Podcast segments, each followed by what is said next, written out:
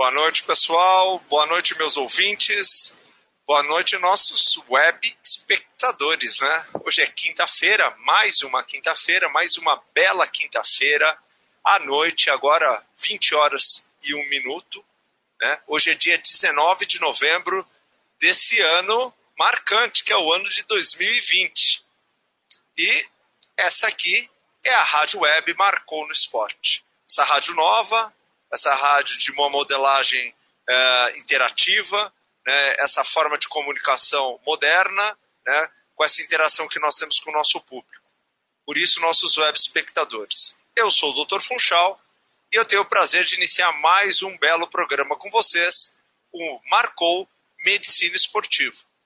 E como todos, todas as quintas-feiras, eu tenho o prazer inenarrável de dividir os microfones com a fisioterapeuta Andresa Garrett. Garrett com dois Cs, pessoal. Muito boa noite, Andresa. É um prazer ter você novamente aqui comigo para essa noite maravilhosa de entrevistas. Boa noite, doutor Funchal. Boa noite a todos os ouvintes. É um grande prazer para mim também estar aqui numa quinta-feira de muita emoção, porque para quem depende de internet, de sinal funcionando bem, a gente realmente às vezes dá um pouquinho de borboleta assim na barriga, mas graças a Deus estamos aqui com um convidado sempre muito especial, trazendo um pouco de bagagem desse assunto que a gente tanto gosta e é tão importante que é a medicina do esporte. Afinal, todos que praticam atividade física precisam de, desses cuidados. Sem dúvida, mas isso é interessante, né, Andresa? Porque nós já tivemos em outros momentos, né? O nosso programa está crescendo, está pegando experiência, pegando robustez, e a internet é isso, né? Então ela dá uma certa taquicardia na gente, mas é interessante, até porque o programa é ao vivo, né? Então aqui tudo pode acontecer. E lembrando disso, pela internet, viu, Andresa? Nós estamos em mais de oito plataformas de áudio. Você sabia disso ou não? Sabia, e isso é muito maravilhoso, porque as pessoas podem nos assistir no YouTube, no Facebook ao vivo, no Facebook do Marcou no Esporte. É, a gente também compartilha, né? Teve programas que tivemos oito compartilhamentos, mais de dez. Então, acaba dispersando um pouco dos nossos ouvintes, que antigamente ficavam só na rádio web do site do Marcou no Esporte. Agora a gente tem gente assistindo no YouTube, no Facebook, no IGTV do Instagram. Então, as pessoas estão um pouco mais dispersas, mas de todas as formas, a gente está captando as perguntas e também através do nosso telefone que é o 98812-8586. Opa, aprendeu, hein, Andresa? Vamos repetir. Decorei. 988-12-8586 WhatsApp. Pessoa quiser mandar uma mensagem para nós, pode ser um áudio, pode ser uma mensagem escrita, pode ser um pequeno vídeo, nós podemos apresentar aqui para vocês. E uma coisa também importante, né, Andresa? Se a pessoa perde o programa ou por alguma razão não está em possibilidade de assistir, ela pode assistir depois ou não? Claro que pode. A gente fica muito mais feliz com a interação ao vivo, porque a gente também deixa as nossas outras atividades, a família, e a gente está aqui para realmente interagir, porque além de tudo é um programa educativo. Então as pessoas podem mandar perguntas, temos vários pacientes, vários amigos que interagem, e isso é um momento muito legal da gente estar tá trocando ideias com grandes convidados também que participam com a gente. Mas dá para ouvir depois pela plataforma de Spotify do Marcou no Esporte. É isso aí, pode baixar e aí pode assistir o podcast na corrida, fazendo exercício, né? Que é aquilo que a gente orienta. Então vamos começar a trabalhar, né, Andresa? E as nossas chamadas da semana, chamadas da saúde da semana. O que, que nós temos essa semana aí para chamar? Então, no dia 17 de novembro, tivemos o dia da pré-maturidade, que é um grave problema que atinge milhões de crianças em todo o mundo. E para isso, temos alguns vídeos com alguns recados de super profissionais. E o primeiro deles será com o Dr. Remarco Fischer, nosso pediatra. Boa noite, Andressa. Boa noite, Funchal. Boa noite, Andressa. Boa noite, Funchal e a todos que acompanham o programa Marcou no Esporte. Meu nome é Remarco Fischer, eu sou pediatra e neonatologista na Clínica Santa Helena, onde também tenho a honra de dirigir a instituição. Hoje nós estamos uh, aqui para comentar sobre o Dia Mundial da Prematuridade, um evento extremamente relevante porque 50% da mortalidade infantil acontece no período de 0 a 30 dias de vida e a maior causa é a prematuridade e os problemas de, decorrentes do nascimento, no momento do nascimento desses recém-nascidos. Fundamental prevenção, um bom pré-natal, uma boa alimentação, uma atividade física regular, uma detecção de riscos e, se houver necessidade de um nascimento prematuro que seja inevitável, que ele aconteça numa instituição preparada para esse fim. Um grande abraço para vocês, um bom programa. Com certeza absoluta, um recado acho que muito importante. A prematuridade ela deve ser prevenida, né? Mas se ela tiver que acontecer, que aconteça numa instituição que tenha realmente capacidade de cuidar dessa criança e da própria mãe também, né? Para que a gente tenha um desfecho positivo nisso aí, né? Exatamente. Vai, Vale lembrar que o Dr. Remarque também é um grande atleta e por isso ele está aqui no Marcou no Esporte. Joga um grande futebol, viu? Crack. um grande paciente. E também temos um recado da doutora Camila Pazin, que é a nossa dentista do Marcou no Esporte. Oi, pessoal, tudo bem? Eu sou a Oi, pessoal, tudo bem? Eu sou a doutora Camila Pazin, dentista, e hoje eu tô passando aqui para falar com vocês sobre um assunto que foi muito comentado essa semana, que foi a prematuridade. Muitos pais acabam nos procurando em relação à parte da dentição para os pacientes que acabaram nascendo de uma forma prematura. E isso, na verdade, não tem uma regra. Na maioria dos casos, acaba tendo um pequeno atraso na erupção no nascimento dos primeiros dentinhos, dos dentes de leite. Mas já teve pacientes que, inclusive, tiveram também uma prematuridade na erupção desses mesmos dentes, tá? Teve pacientes também que nasceram já com dente ou era uma terceira dentição, tipo um dentes extras, ou até mesmo os dentes de leite, que seria para nascer lá com seis meses, que acabaram nascendo já juntamente com o bebê, tá bom? Mas isso é legal acompanhar durante as consultas, tanto durante a gestação, logo que nasce e depois a cada seis meses, tá certo? Um forte abraço e até mais! Aí, outra dica bastante importante, né? Legal, esse dia então você vê vários cuidados, várias orientações, pessoas muito especializadas nisso e preocupadas, dando dicas interessantes para todos os nossos ouvintes, principalmente nesse dia importante que é, na verdade, de cuidar de uma criança que nasce prematura, né? Mas tudo parece que tem solução desde que bem cuidado, né, Andressa? Andressa Isso tá mesmo. E vamos finalizar esse assunto com a Ana no Oi, eu sou a Évora, sou nutricionista e hoje eu vou falar um pouco sobre os cuidados no primeiro trimestre da gestação. Então, se você acabou de descobrir que está grávida ou então pretende engravidar, fique bem atenta. Primeira questão, nessa fase não é indicado ganho de peso. Segundo, o primeiro trimestre é uma fase de grande proliferação celular, então as vitaminas do complexo B, entre elas o folato, são fundamentais. Terceiro, essa é uma fase para se preparar para os trimestres seguintes. Então, é muito importante você verificar as suas concentrações de zinco, de ferro, de magnésio, que são minerais fundamentais para o crescimento e desenvolvimento adequado do neném e para evitar também complicações. Hoje, os estudos já comprovam que alterações na gestação não são por acaso, que aqueles famosos apressadinhos muitas vezes podem ser evitados com uma boa nutrição. Ah, legal, você está vendo? É isso aí, casou tudo hoje, né? Por um dia da, da prematuridade, todas as orientações vieram realmente para isso daí. Muito legal, isso é uma preocupação que parece que todo mundo tem mesmo desde o nutricionista, o dentista, o médico, o fisioterapeuta, né? todos nós temos preocupação com isso para que as crianças que nasçam, infelizmente, como o Remáculo falou, é, prematuras, elas recebam o melhor cuidado possível, viu? Bem importante. Mas vamos dar, uh, vamos dar andamento, né, Andresa? Vamos chamar o nosso convidado, né? Como sempre, nós temos um convidado. Vamos lá, que tem muito assunto muito assunto. Nós temos um convidado muito especial, como sempre.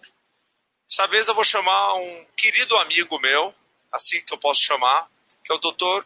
Beno Eisman. Esse médico é um médico com, como com todos um currículo ímpar, né? Não dá para você falar nada do currículo dele. Ele só é, ó, pós-doutorado já, viu? Pela Escola Paulista de Medicina, Unifesp, tá? Ele é o coordenador de pós-graduação medicina esportiva da Escola Paulista de Medicina também da Unifesp.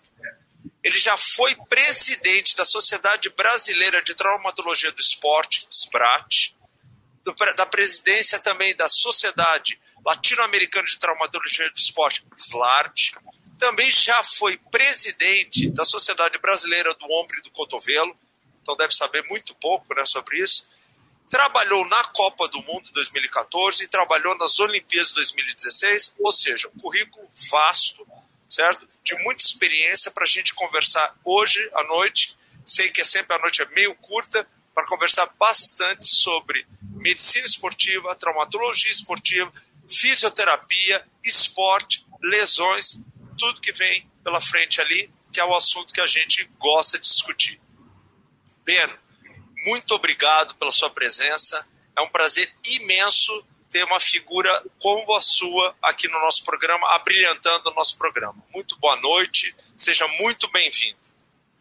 Obrigado, Funchal. Para mim é um grande prazer. Mais do que um prazer, Funchal, é um orgulho para mim. É, eu posso prezar da tua amizade, de uma pessoa que me ensinou muita coisa durante o teu período de pós-graduação que você teve a oportunidade de fazer com a gente na Unifesp. Uh, você deixou uma, uma cara de uh, competência, de ética, de conhecimento que mostra aí o padrão do programa que você está apresentando, entendeu? Então, para mim, é uma grande oportunidade e uma chance boa, pelo menos que, pelo menos dessa forma, hoje nova da gente ter, de, de se ver por virtualmente, pelo menos de eu te rever e poder bater um papo com você. Agradeço a oportunidade a você e a Andressa e parabéns de antemão pelo programa. Ah, obrigado pelas palavras. Olha, sensacional mesmo. Você é uma figura, por isso que você é uma grande figura, né? Pela tua simpatia, né? Tua humildade, né? Eu que aprendi com você. Essa é a verdade. Uh, Andresa, eu acho que ela caiu, mas vai voltar. Ela mesma já tinha nos falado que ela estava com um pouco de, de interferência, mas nós vamos tocando. É, aqui, na verdade, é um programa muito democrático. A Andresa manda, viu? The ladies first. Então, mas eu vou, eu vou fazer a primeira pergunta, que normalmente é a Andresa que faz a primeira pergunta, mas eu vou fazer a, a primeira pergunta no lugar dela. E a gente sempre gosta que o nosso convidado se apresente um pouco, porque, lógico, eu falei pouco do teu currículo, né? Pelo menos as coisas mais importantes, porque logicamente se eu fosse falar o teu currículo todo, ia ficar a noite toda. Então eu falei pontos bem importantes, eu acho que são pontos assim de, de que mostram robustez num, num currículo acadêmico, mas é, ninguém chega ali por um acaso, né? Então a gente, eu queria que você contasse um pouco da tua carreira, como é que você começa, como é que entra o esporte na tua vida, você se tornando médico e chegando onde você chegou. Conta aí pra gente um pouquinho da, de quem é o Dr. Beno? Bom, Funchal, agradeço novamente. Eu sou ortopedista e sempre fui um apaixonado por esporte, entendeu? Na verdade, sempre joguei futebol, uh, sempre gostei de fazer atividade física e sempre procurei passar para os meus filhos e para minha família esse conceito. Uh, fui fazer medicina e se a verdade, Funchal, é que quando eu fui fazer medicina, meu sonho de fazer medicina era ser médico do Corinthians. Então, essa foi a minha. É, eu, eu não sei se o pessoal aí de Florianópolis conhece Corinthians, porque o mais importante é o Havaí, que é meu time de coração, mas o meu segundo time de coração é o Corinthians, entendeu? Então, eu fui para a faculdade pensando que era esse um sonho. Uh, e aí conheci a ortopedia, entendi que a ortopedia tinha muito a ver com esporte e acabei trilhando nessa parte do esporte. Hoje Uh, eu, eu tive a oportunidade de começar minha especialização em ombro na Unifesp, depois passei um ano nos Estados Unidos fazendo uma especialização em artroscopia, que era uma coisa muito inicial na época, uma cirurgia minimamente invasiva, e assim como você também faz do joelho, uh, a gente foi aprendendo ao tempo, a tecnologia foi nos ajudando muito, isso foi um negócio que cresceu muito rapidamente, né?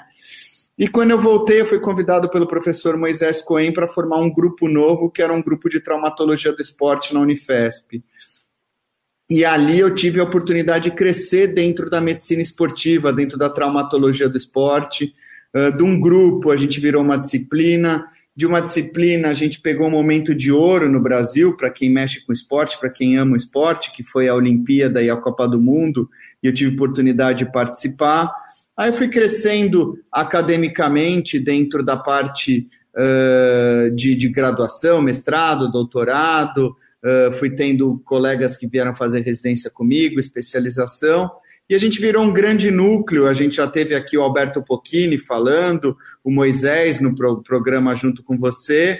E a gente, com isso, a gente acabou espalhando a traumatologia, a medicina esportiva pelo Brasil. Isso é um grande orgulho, quer dizer, a gente tem com isso amigos em todos os lugares, pessoas queridas e que a gente teve a oportunidade de formar alguma coisa diferente. E aí eu cresci aqui, acabei tendo a oportunidade de fora do Brasil também ter algumas passagens como médico como, como presidente da SLARD, que é a Sociedade Latino-Americana, participando da ISACOS. E essa é um pouco aí da nossa história, Funchal. Não, maravilha, sensacional. As pessoas até me perguntam, às vezes, ah, puxa, você está convida, tá convidando todo mundo da, do SET, mas de verdade eu, eu também tenho muito orgulho de ter participado, vocês me ensinaram muito, eu tive muito orgulho de vocês terem me aceito né, aí na, na Escola Paulista de Medicina, onde eu tive a oportunidade de fazer o mestrado, mestrado junto com você, recebendo aulas de você e aprendendo muito mais do que só ortopedia, mas aprendendo também amizade e fazendo, logicamente, uh, tendo muito respeito pela competência de vocês, como você mesmo falou, o doutor Moisés já esteve aqui, o doutor Alberto já esteve aqui, o doutor Diego já esteve aqui, o doutor Paulo já esteve aqui, o doutor Carlos já esteve aqui, você abrilhantando nós aqui, sempre foram assim, entrevistas sensacionais. Eu queria usar um gancho, da, a Andresa já vai entrar, que ela, ela retomou ali. Uh, eu, eu, Andresa, você desculpa, eu fiz a tua pergunta, viu? Uh, uh, eu queria que você falasse um pouquinho do SET, porque eu acho que vale a pena falar do SET. Você é um dos iniciadores do SET, certo? Você é um dos, dos realizadores do SET. Então você teve, teve junto nesse processo, nesse programa de construção desse grande centro de traumatologia do esporte que sustenta, na verdade, o tratamento para vários atletas que não têm, na verdade, a quem recorrer no Brasil, que é a realidade dos grandes, da grande maioria dos atletas brasileiros, de várias modalidades esportivas, modalidades olímpicas e medalhistas. Então eu queria que você falasse um pouco do SET, acho que nunca é demais fazer um pouco de propaganda desse centro tão fantástico que eu tive a oportunidade de estar durante com vocês algum tempo. Bom, a gente, na verdade, Funchal, é um centro que a gente tenta manter o tripé da ciência, vamos dizer assim, que é assistência, academicismo e a pesquisa, né? Então, a gente tem dentro disso Uh, a parte da, da, do, da, da, assistência ao paciente, a gente, a gente tem normalmente mais de 1.200 atletas tratados por mês lá. Uh, a gente tem a oportunidade de tratar esses atletas, de fazer fisioterapia, de fazer exames, de acompanhar esses atletas de uma forma bastante perto e de uma forma muito boa, ou seja, com uma qualidade de atendimento bastante boa, né? Então a gente vai desde o diagnóstico, a gente tem nutricionistas, psicólogos, educadores físicos, então a gente tem oportunidade, a gente tem parcerias com uma série de modalidades. Então, assim, a gente tem o treinamento de atletas paralímpicos do, levantamento de peso, a gente tem atletas da seleção brasileira de, de cegos, a gente tem atletas uh, de outros esportes, uh, a, a coisas sociais como rugby nas favelas, a gente tem um, uma série de, de, braços que a gente faz o tratamento. Dentro desses atletas, Funchal, eu gostaria de lembrar dois atletas, que são dois dos últimos medalhistas de ouro né, do Brasil, que foram tratados pelo SET. A Malrimagem, ela fez toda a vida dela eh, sendo amparada pelo tratamento no SET. A gente conheceu ela ainda como atleta que morava dentro do Constâncio Vaz Guimarães, dentro do, de, de, um projeto olímpico, e ela fez vários tratamentos, tratou com o Dr. Moisés uma vida inteira. E eu tive a oportunidade, desde o começo da carreira, isso é um orgulho para mim, de tratar o Arthur Zanetti e acompanhar ele na Olimpíada de Londres. Então, assim, a gente tem um grande orgulho de ter esses atletas A gente tem agora o Diego Hipólito, que veio com a gente, e assim, mais do que isso, atletas como você vive também no esporte, Funchal, quem conhece o campeão de arremesso juvenil do Brasil? Quem conhece o ganhador de 110 com barreira feminino no Brasil? Esses atletas têm muitas dificuldades e eles têm lá um amparo, pelo menos, para o tratamento. Além disso, a gente tem a parte da, da, do, do, do, ensinamento, a gente passa por nós acadêmicos da graduação, residentes de ortopedia, a gente tem residentes de fisioterapia, a gente tem residentes de ombro e também a parte de, de, de pesquisa. E dentro da parte de pesquisa, a gente tem pós-graduação, a gente tem mestrado, a gente tem doutorado, curso, curso lato senso, uh, curso de medicina esportiva, ou seja, a gente fez uma conta junto com o Andreoli. Uh, no ano passado, a gente teve a oportunidade de treinar 260 pessoas. Então, é uma. Eu acho que além de você fazer uma, uma parte uh, de acadêmica, mas a gente também promove uma parte social, entendeu? Não tem dúvida. Acho que sempre é importante, sempre que vocês vêm aqui, a gente, eu faço questão absoluta que vocês falem um pouco do set, fique registrado, né? Porque eu vivi o set, eu vi a maravilha que é. Eu fiquei realmente muito empolgado quando eu tra trabalhei com vocês ali e aprendi muito, né? E eu acho que nunca é demais a gente é, enaltecer o trabalho que vocês fazem, que é um trabalho de primeira linha. Porque, por exemplo, o nosso medalhista Zanetti, logicamente, ser tratado por você é um outro medalhista, né? Quer dizer, um medalhista tratando outro medalhista, né? Porque você é um. É, com certeza absoluta. E eu vou usar um gancho é, para fazer uma pergunta para você, porque é o seguinte: é, não sei se você sabe, mas em 1997 eu fiz meu treinamento em cirurgia do ombro, lá na Santa Casa de Misericórdia de São Paulo, onde eu sou oriundo e tenho muito orgulho também agradeço imensamente a Santa Casa por tudo que eu aprendi, que lá, se eu aprendi ortopedia e sei um pouco de ortopedia, foi lá que eu aprendi tudo. Agradeço imensamente todos os meus mestres que eu tive na Santa Casa. Em 1997 eu fiz o meu treinamento de ombro. E naquela época, na verdade, como você já comentou, eu queria que você conversa, comentasse um pouco mais, que acho que isso é interessante. O grande nome era o Dr. Charles Neer, né? E a gente tem que lembrar que a cirurgia do ombro ela é recente, né? ela tem uma história de 50 anos aí, né, frente à cirurgia do joelho.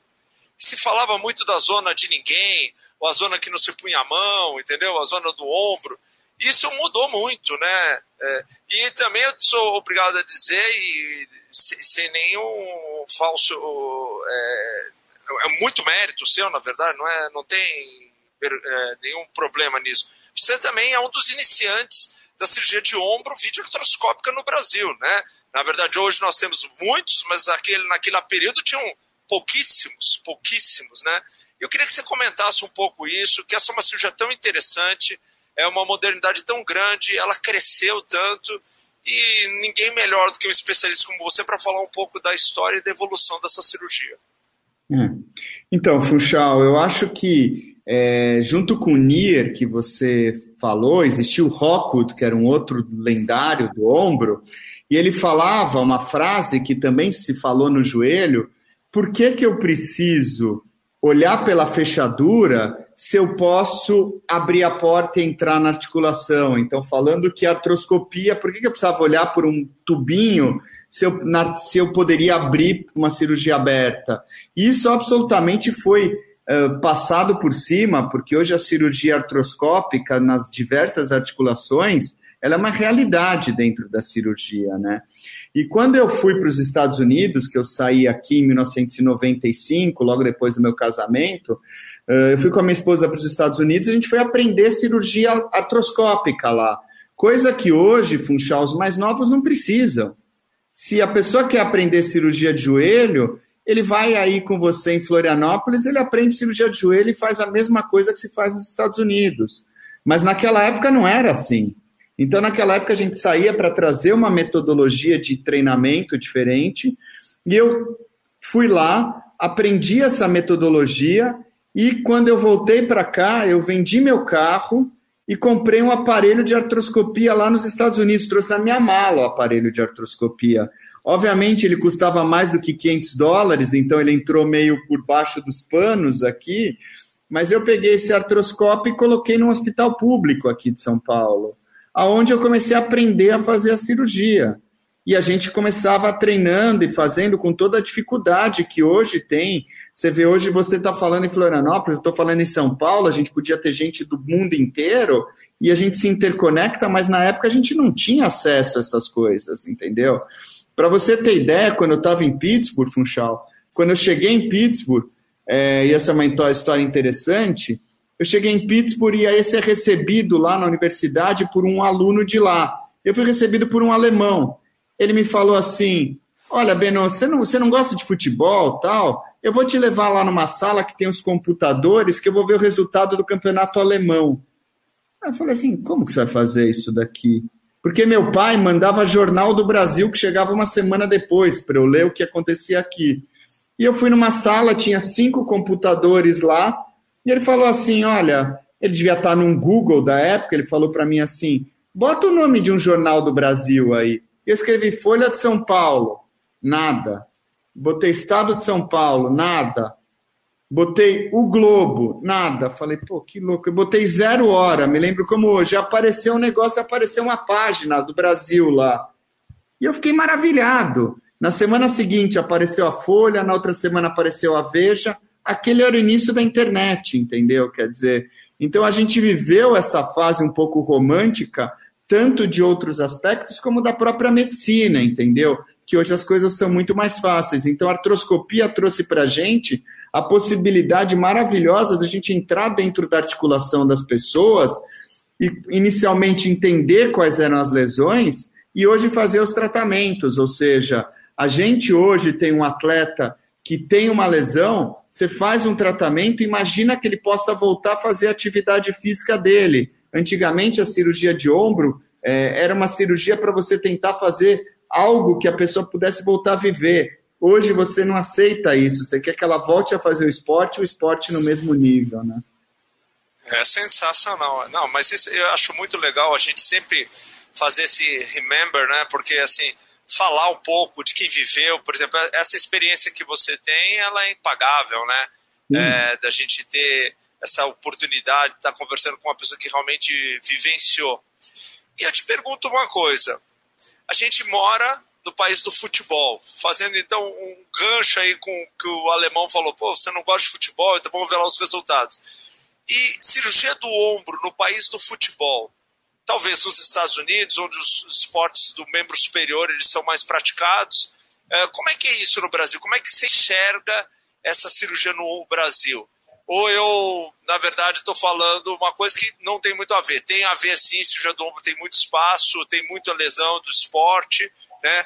Todo, na verdade, eu estou te instigando a falar, né? Lógico que a gente Sim. conhece a experiência, as estatísticas, mas eu queria que você falasse um pouco. Então, Fuxa, adorei a tua pergunta, porque o que acontece é que quando eu estava fazendo meu estágio nos Estados Unidos, eu vi algumas lesões e eu tinha feito a residência de ombro aqui, eu falava, mas eu não vejo essas lesões esportivas. Porque realmente os esportes de lá eram futebol americano, era beisebol, era, era basquete, era vôlei, eles já faziam muita natação. E aqui o Brasil era o país do futebol. Só que isso mudou. Eu acho que talvez a gente que viveu essa fase, a gente deve muito, talvez, até ao Luciano do Vale, que ele foi o cara que começou com o vôlei aqui no Brasil. E começou a botar o vôlei, que na época tinha o Bernard, tinha esses, esse pessoal que estava começando, e começou a começou a se acreditar que poderia ter outros esportes aqui no Brasil. Uh, e isso começou a fazer com que a gente tenha experiência. Por exemplo, hoje, na verdade, Funchal, mesmo nós sendo uh, o país do futebol e que todo mundo é apaixonado por futebol, mas talvez a juventude hoje, quando eu vejo os meus filhos, se você falasse se eles querem jogar bola ou jogar beach tênis, provavelmente eles vão jogar beach tênis. Se você vai hoje aqui do lado no parque uh, que eu moro aqui em casa e, e uma partida de futebol, eu vejo mulher jogando junto com um homem. É, eu vou eu vou aqui andando em São Paulo, você vê o número de academias, o Brasil, o Brasil é o segundo país de mais academias no mundo. E isso daqui faz com que a gente na academia tenha muitas lesões de ombro. Eu vou te falar que até na pandemia, porque na pandemia se joga menos futebol, se joga assim, as pessoas podem andar de bicicleta. E quando você cai de bicicleta, o que, que você machuca? Membro superior. As pessoas estão fazendo o que em casa? Academia, crossfit em casa, uh, exercícios funcionais em casa, yoga em casa. Então, assim, o número de lesões nos esportes de membros superiores aumentou imensamente. Quer dizer, uh, hoje o apoio uh, para você jogar, você vai no clube que eu frequento, a Quebraica, o que você vê lá é gente nadando, é gente na academia, é gente jogando vôlei, é gente jogando basquete e jogando o seu futebol também, que continua. Mas eu acho que o Brasil deixou de ser o país do futebol, até que os nossos resultados também não estão sendo lá essas coisas, né, Funchal? Com certeza. E o Hebraica é um grande celeiro de atletas, né, também. Ah, muitos atletas. O Hebraica e, e o Pinheiro são rivais, né? Em várias modalidades esportivas aí, considerados eh, atletas amadores, mas de altíssimo nível, né? Muito bem, Andresa voltou. Andresa, tá conosco, Andresa? Andresa tá com um probleminha na internet dela. Mas então deixa eu fazer uma pergunta para você que eu acho uma coisa bem interessante. Vou contar uma história para ti. Uh, a luxação do ombro, que logicamente, como a gente está comentando, ela é uma entidade que ela é comum no esporte, né?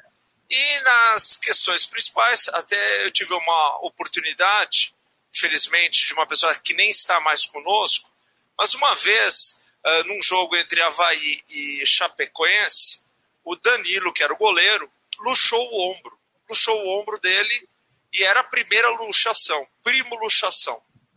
E o médico do, da Chape naquela época, ele teve bastante dificuldade de, de reduzir, e eu, obviamente, isso aí não tem nada a ver, transcende a qualquer tipo de escudo, o auxiliei e consegui fazer uma redução do, dele, do, do jogador. Isso até é, fiquei extremamente satisfeito por ter conseguido, mas mais satisfeito pelo reconhecimento do jogador, que na outra semana me encaminhou uma camisa dele, que eu guardo até hoje, né? Infelizmente ele teve naquele acidente lá da Chapecoense.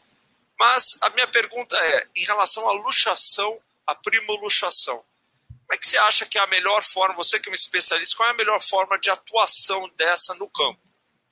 Olha, Funchal, uh, na verdade, assim, uh, uma coisa, e isso você tem experiência absurda nisso, uma coisa é você tratar dentro do teu consultório, né?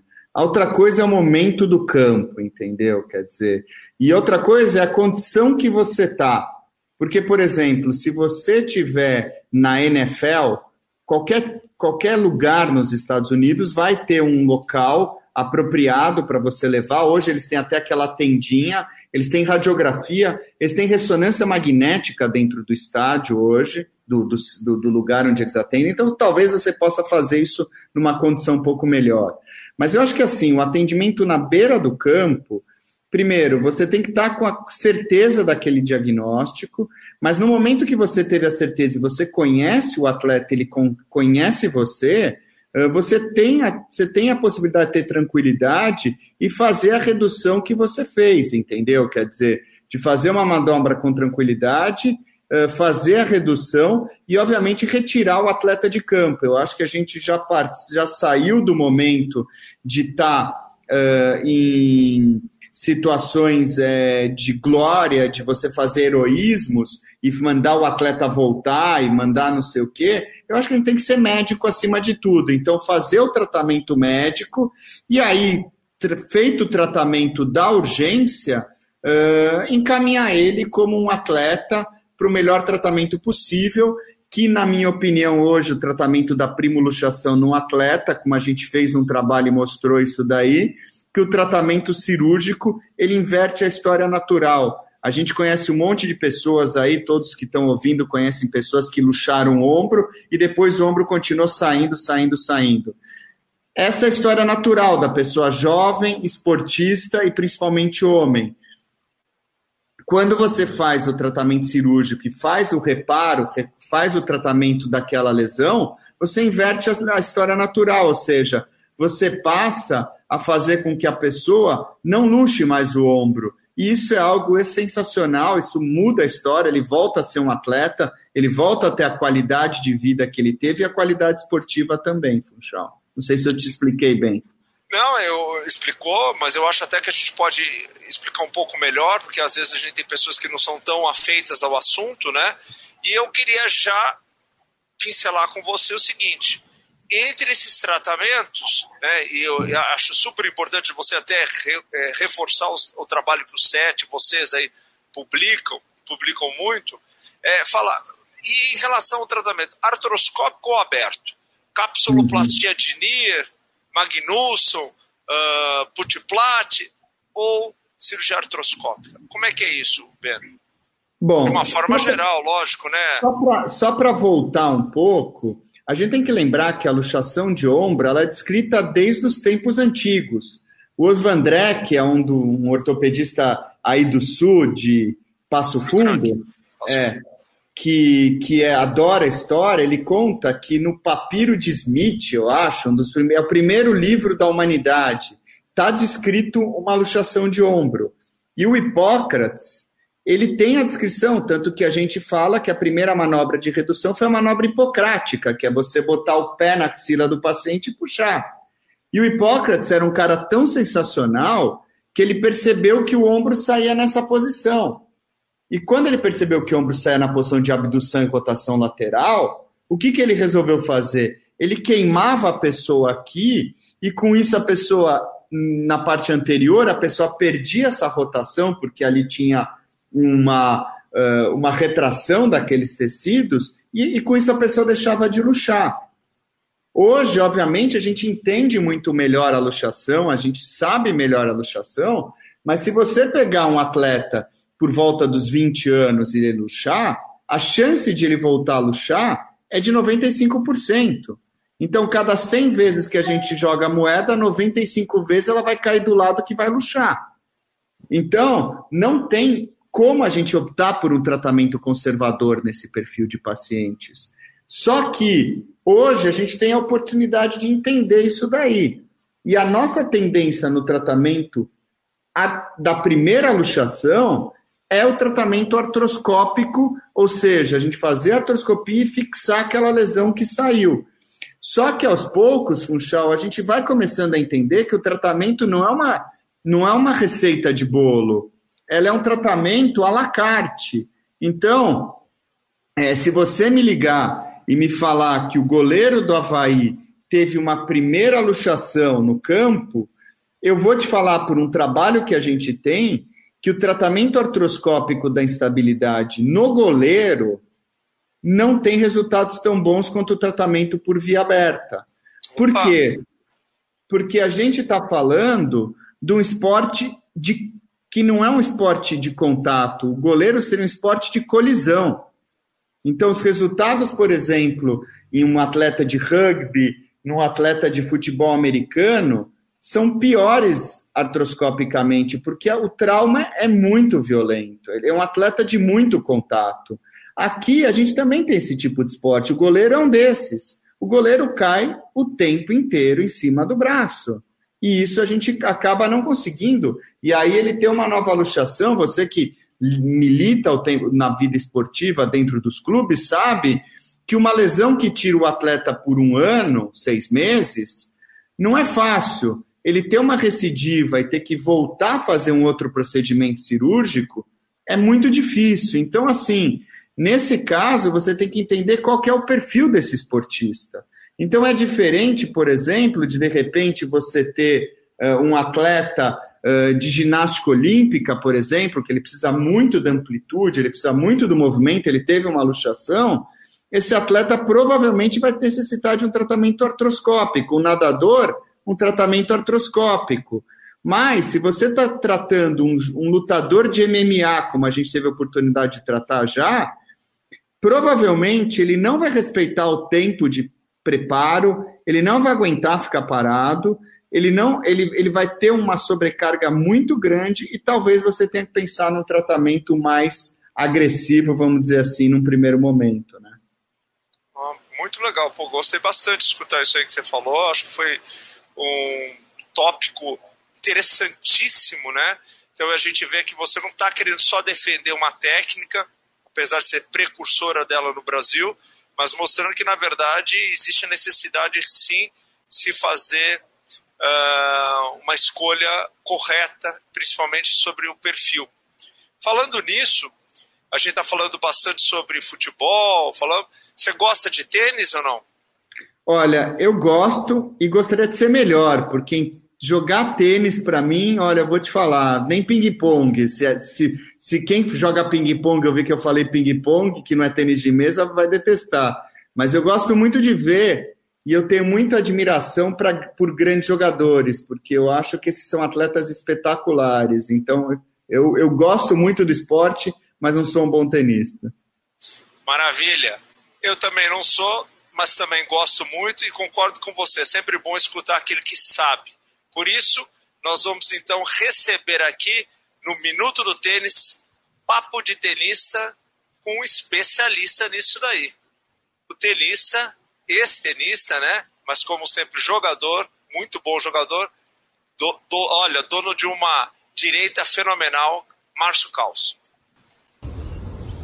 Papo de tenista no Minuto do Tênis. Pessoal, encerrando mais uma temporada. E que difícil foi esse ano, né? Mas enfim, temos mais o torneio Finals que está ocorrendo essa semana em Londres, com a participação de dois tenistas aqui do país, em duplas, Marcelo Melo e Bruno Soares. Temos dois challengers aqui, válido pelo ranking da ATP, que acontece em São Paulo a partir de semana que vem e depois na outra semana em Campinas. E aí é hora de descansar um pouco, repensar o que foi feito uh, e já começar a buscar também um local para fazer sua pré-temporada para 2021. Enfim, é momento agora de refletir o que aconteceu, se preparar muito bem para 2021 e torcer que esse 2021 seja muito melhor que 2020. É isso aí. Uma boa semana a todos e muito tênis. Obrigado, Márcio. Venceu Jim Courier viu? Não joga pouco, né? Porque para vencer Jim Courier, né? Na vida tem que jogar muito, né? Bater muito. E deixa, vamos continuar um pouco esse assunto, porque é um assunto bastante interessante da luxação do ombro. Eu queria que você me falasse um pouco agora da luxação acromioclavicular, porque ela também é uma luxação que, diferente da glenumeral, ela também é muito discutida na questão é, dos atletas. Sei que você também tem bastante experiência com isso daí. Como é que vocês conduzem aí no set essa questão? Então, Funchal, isso é bem interessante até, porque se você for ver aqui em São Paulo, a gente tem tido uma enxurrada de acrômio clavicular. Porque a acrômio clavicular, ela tem uma característica que são esportes onde você cai de ombro, você cai de lado, né? E, e, essa queda de lado, a gente tem muito nas artes marciais, que aumentaram muito, então judô é um campeão de quedas desse, as lutas em, em geral, e a gente tem muita lesão acromioclavicular em bicicleta. E se você passar hoje aqui num domingo em São Paulo, você vai ver que as ciclovias aumentaram absurdo, as ciclofaixas, então é muita gente andando de bicicleta. Então, a luxação acromioclavicular passou a ser uma coisa muito frequente aqui em São Paulo. E existe uma certa controvérsia com relação ao tratamento da acromioclavicular, ou seja, quando você desloca a clavícula e ela tem uma luxação completa, ela, ela, ela, ela sai mesmo do lugar, uh, existe uma tendência, por exemplo, na literatura um pouco americana, a um tratamento até conservador em muitas dessas lesões, entendeu? Porque existe talvez uma possibilidade de recidiva um pouco maior, mesmo tratando cirurgicamente. Mas aí tem uma característica um pouco também do brasileiro. O brasileiro gosta muito da parte estética, o brasileiro não aceita muito as deformidades, e, e, a pessoa ficar com uma deformidade significativa no ombro, e muitas vezes essa, essa deformidade acaba levando a um cansaço na musculatura, uma dor, uma fadiga, uma diminuição do desempenho, as pessoas, os esportistas uh, recreacionais e, e, principalmente os competitivos não aceitam muito isso, Funchal. Então a gente tem uma tendência cirúrgica, a gente tem uma tendência a operar, a gente inclusive descreveu uma técnica que a gente chama técnica 7, que é a técnica descrita pelo nosso grupo lá, que é uma técnica feita uh, também com uma característica de tratamento local, porque aqui no serviço público a gente também não tem acesso a tudo que a gente desejaria. Então, dentro do nosso serviço público, a gente acaba usando essa técnica, que é uma técnica de fixação com vários pontos, e dentro do nosso consultório particular, a gente tem oportunidade de fazer técnicas um pouco mais tecnológicas, se, usando aí uma, não sei tanto a correção da palavra, mas uh, usando é, técnicas, inclusive artroscópicas, a gente tem como fazer essa fixação de uma forma artroscópica já, com um implante que prende o acrome à clavícula, estabiliza, então nos casos isso é bom? e agudos, a gente consegue fazer isso artroscopicamente. Isso, isso é bom? Isso, isso, como é que é a, a experiência de vocês com relação a isso? A nossa experiência é boa, mas assim, também aquilo que eu te falei, eu acho, isso talvez a gente aprendeu muito com o joelho, né, Funchal? Vocês operavam ligamento cruzado uh, com tendão patelar em todo mundo. Depois vocês começaram, oh, esse cara é saltador, esse cara faz isso. Talvez seja melhor quadríceps, talvez seja melhor semitendino, talvez seja melhor isso, aquilo. A gente também tem isso daqui hoje. Então, assim, se você pegar, por exemplo, uma mulher, você pegar um trauma agudo, porque ela é menor normalmente, ela, você tem um bom resultado com tratamento artroscópico, mas ela tem que ser, no caso, bem agudo hoje em dia. Talvez daqui a um tempo a melhora dos implantes possam possibilitar casos um pouco mais crônicos, mas as artroscopias servem para casos mais agudos e casos de pessoas talvez não tão grandes, porque aí a fixação talvez pode ser insuficiente. Interessante. Eu queria te fazer, lógico, tem muita coisa para conversar, né? Eu queria que você passasse um pouquinho, a gente, você que foi presidente da SBRAT, você presidente da SLART, queria que você passasse um pouco para nós a tua experiência nessas duas presidências, principalmente posicionasse, logicamente, eh, de uma forma objetiva, como é que você vê o traumatologista do esporte no Brasil? Como é que você vê a nossa medicina esportiva? A gente caminha para um lado bom, você tem muita experiência dos Estados Unidos, né? Europa também. Você acha que a gente caminha para um, um, caminho bom? O que falta para nós? Esses centros como o SET, é, logicamente contribuindo em, em formar muitos especialistas, muitos aficionados por tratar atletas da melhor forma possível. Mas você que foi presidente de uma latino-americana e da própria brasileira, logicamente tem experiência. Como é que você acha? O que você acha que pode melhorar? O que você acha que está faltando? Olha, Funchal, na verdade eu acho que a gente melhorou demais, demais. É, eu acho que isso tem pessoas que me antecederam que foram muito importantes, entendeu? Como Runco, uh, como outras pessoas que, que, que. Porque antigamente médico do futebol, médico do esporte era médico do futebol. E médico do futebol era meio conhecido como um boleiro, entendeu? Que fazia as coisas meio mais ou menos, não sei o quê, e que eu nem sei se isso era verdade também. Mas tinha um certo tabu, tinha um certo preconceito quanto a isso. E hoje você vê uh, pessoas que militam no futebol, que militam no basquete, que militam no, no vôlei, que são pessoas de uma competência absurda, que fazem trabalhos maravilhosos dentro dessas especialidades e que isso são desenvolvidas no, mundo inteiro. Então, eu tenho certeza hoje que, uma, que um atleta tratado no Brasil, ele é melhor tratado muitas vezes do que fora do Brasil. Eu lembro muito bem que no passado, os jogadores que iam para a Europa, eles precisavam ser operados nos Estados Unidos porque as pessoas não tinham crédito nos médicos brasileiros se eles fossem vendidos para fora. O Amoroso foi assim, é, é, que foi uma história bem emblemática e tantos outros. E hoje a gente não precisa disso. Então, assim, é, os, os, nossos atletas aí, eu acho desagradável talvez citar, citar nomes, mas a gente tem inúmeros atletas tratados por nós que jogam nas diversas seleções que jogam nas diversas modalidades de todo mundo, do basquete, do vôlei, da natação, e eles têm uma boa condição, entendeu? Então, isso se dá à proximidade que a gente chegou. Então, é, eu tenho certeza da característica, eu acho que a SBRAT Uh, hoje é uma força. A SBRAT antes era talvez o patinho feio das sociedades de especialidades ortopédicas. E hoje, talvez, ela é a, a, a cereja do bolo. Por quê? Porque você faz um curso com, de, de trauma do esporte, com imagens que a gente tem, e coloca um atleta para falar, como você botou o Carlson para falar aqui, quem não gosta de ouvir um atleta desse, que você que foi teu ídolo, que você viu o cara, que o cara. Porque hoje, Funchal, vou te falar muita a verdade. Se tentou passar que o atleta era um símbolo de saúde. E a gente sabe que o atleta não é um símbolo de saúde. Sim. Mas ele é um símbolo de superação, ele é um símbolo, ele é um exemplo muitas vezes, ele é um cara para ser copiado.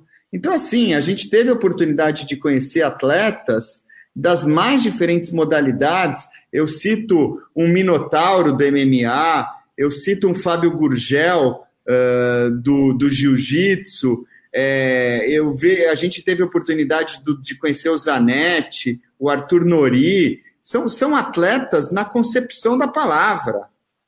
É o cara que sabe, se ele comer muito hoje, isso vai refletir por 15 dias nele. Então, nem isso ele pode fazer da vida. E que ele é aquele cara que trata bem as pessoas, que é um exemplo para as pessoas. Eu acho que isso daqui é muito dos atletas, né? Então, acho que a gente é um exemplo hoje de trauma do esporte e uh, isso a gente tem muito orgulho. E hoje, uma das sociedades mais fortes é a SBRAT, né? Não, mas com certeza. A, a, gente teve a oportunidade aqui já de entrevistar o Kid do vôlei, que é uma personalidade, hoje ele é advogado, né? É, figuraça. O Renan, né, que é nosso, nosso treinador da seleção brasileira, também outro atleta assim, memorável, como pessoa, personalidade, é, tudo que fala, pratica, na verdade, né? Tivemos uma oportunidade que eu conheci ali no, no set, o Marcel, né, que é médico, jogador de basquete, contou histórias fantásticas da carreira dele como médico, não de carreira dele como de jogador de basquete, mas o que, que ele fez para se tornar médico né, dentro da carreira. Então a gente vê superações realmente muito grandes, né? Isso aí eu acho que realmente você falou uma coisa bem interessante nesse sentido. É, a gente acaba vendo os atletas hoje como mais uma superação do que a saúde em si. E a tua experiência de Olimpíadas e Copa do Mundo? O teu contato com esses médicos ali, como é que foi? Como é que você se sentiu? Óbvio, eu sei que você se sentiu completamente é, bem, mas assim, eu acho que é legal falar um pouco né, da nossa experiência na nossa casa, como é que nós conduzimos todos esses processos, né? Bom, foram duas experiências distintas, né? Uh, a experiência da Copa do Mundo, que foi a primeira, eu acho que o Brasil deu um exemplo, e o Pedrinelli, que capitaneou muito isso, uh, ele deu um exemplo de que é fazer bem feito as coisas. E nós fomos exemplo, a medicina brasileira foi um exemplo para outras Copas do Mundo de como foi feita a nossa atuação. Uh, tanto do ponto de vista de você fazer uma organização de um evento impressionantemente grande como esse, como também uh, do atendimento que foi feito, porque é uma responsabilidade enorme. Você pensa em catástrofes, né? Você não faz uma organização de um jogo para que tenha uma pessoa que caia. Você faz uma organização de um jogo que possa explodir uma bomba e você ter que fazer um atendimento de milhares de pessoas. Então, isso, é, isso foi uma experiência vastíssima para mim. Sem contar que, assim, eu tive a experiência de trabalhar em seis jogos de Copa do Mundo, porque os médicos na Copa do Mundo, eles ficavam na maca. Então a gente fez todo um treinamento e eu fui maqueiro por seis jogos. E o meu primeiro jogo foi em Salvador, onde eu fiquei em Espanha e Holanda. Então foi um jogo, aquele jogo espetacular que o Van Persie fez um gol de peixinho, assim, que foi é, 4 a 1 para Espanha, para a Holanda. E, e foi um jogo espetacular. Ah, minha, minha, minha, minha esposa e meus filhos têm nacionalidade espanhola, eles estavam atrás de mim no campo. Então, para mim, foi uma emoção sensacional. O segundo jogo, eu fiz Portugal e Alemanha, ter a oportunidade de ver o Cristiano Ronaldo em campo. Foi algo que, assim, para mim. É, depois a gente fez aqui em São Paulo, eu trabalhei em quatro jogos, fiz três jogos da Argentina. E num, e num dia a gente estava parado e esperando para ter o jogo, de repente abre a porta, era o Messi que abriu a porta, que ele errou a porta que ele tinha que entrar, ele abriu a porta. Então, assim, para quem é apaixonado por futebol, né, Funchal, uh, viver isso, é, eu, a gente entrou no jogo na, na semifinal, foi Argentina e Holanda, uh, o Mascherano tomou uma cabeçada no meio do campo, e a gente entrou Sim. na hora, e a gente entrou para fazer o atendimento do Mascherano, junto com o médico da, uh, da Argentina. Mas quando eu entrei no campo, quando eu olhei para o lado, tava o Messi, o Mascherano deitado, o Van Persie. Eu quase falei, pô, vamos bater uma foto. Aqui. Selfie, uma selfie Não, realmente isso é muito legal mesmo. Assim, eu também concordo com você. Tudo que você falou, eu também vivo nisso. Eu acho que essa é uma das grandes motivações da gente continuar trabalhando naquilo que nós trabalhamos, que nós gostamos tanto. É. Porque a gente tem essa emoção mesmo, a gente tem esse respeito porque a gente enxerga o atleta muito mais do que só aquela figura. A gente sabe que aquele momento deles às vezes é muito complicado, tudo que eles às vezes têm que evoluir. Você sabe que eu trabalho dentro de um departamento médico mesmo, na atuação, então às vezes a gente vê a dificuldade da evolução. Então, por exemplo, no jogo passado aí um dos nossos atletas que ficou aí quase um ano, dois se recuperando, lesão do cruzado, lesão do menisco, tumor no testículo, pô, um monte de coisa que você vivencia com o atleta, e aí você vê que ele dá a volta por cima, faz um gol, ajuda a equipe dele ser, uh, vencer uma partida, é, é, é, bastante gratificante mesmo. E você Bom, sente a vitória junto com ele, né? Com certeza. Você vivencia com ele, você torce, você parece que você também está naquela, naquela emoção ali. Né? Você torce e vive junto mesmo. Olha, eu podia continuar muito, eu tenho várias perguntas aqui para fazer para você, várias que eu já fiz. Mas infelizmente o nosso programa só tem uma hora. Infelizmente nós não tivemos hoje, por um problema técnico, a presença da fisioterapeuta Andresa Garretti, que faz parte desse programa aqui, mas ela teve um problema com a internet dela, então você não teve o prazer de poder conversar com ela. Mas ela com certeza vai assistir o nosso programa, né? e vai ver aí o brilhantismo que foi a, a, a, nossa conversa. Espero que eu tenha feito bem a parte dela. E como é a parte dela, você vai receber, ou já, é, na verdade já recebeu aí no teu WhatsApp, um mimo, como ela gosta de falar, que a gente sempre dá para o nosso é, entrevistado. Né? É um retrato animado feito por um artista plástico júnior, né? que chama-se Luiz Felipe Funchal. É o meu filho de 12 anos que faz os desenhos e a gente presenteia os nossos entrevistados. Espero que você goste, né? Adorei, Foi feito com o maior carinho para você, né? Tentando trazer aí um pouco de alegria para você. Agradece ele que ele botou um pouco mais de cabelo em mim, eu já gostei, entendeu? ah, é isso aí. Pessoal, é, foi um grande prazer estar aqui. Eu tive hoje a oportunidade ímpar de entrevistar um amigo, mas entrevistar um grande profissional. Dr. Beno, Dr. Beno que é do SET, especialista em ombro, currículo fantástico, não vou repetir. Uma noite memorável, trocando informações, ideias, compartilhando é, emoções. Foi realmente sensacional. Eu te agradeço muito, viu, Beno? O programa fantástico. Passou essa hora tão rápido, né? Dizer para vocês que essa aqui é uma rádio experimental, é a rádio web, né? Marcou no esporte.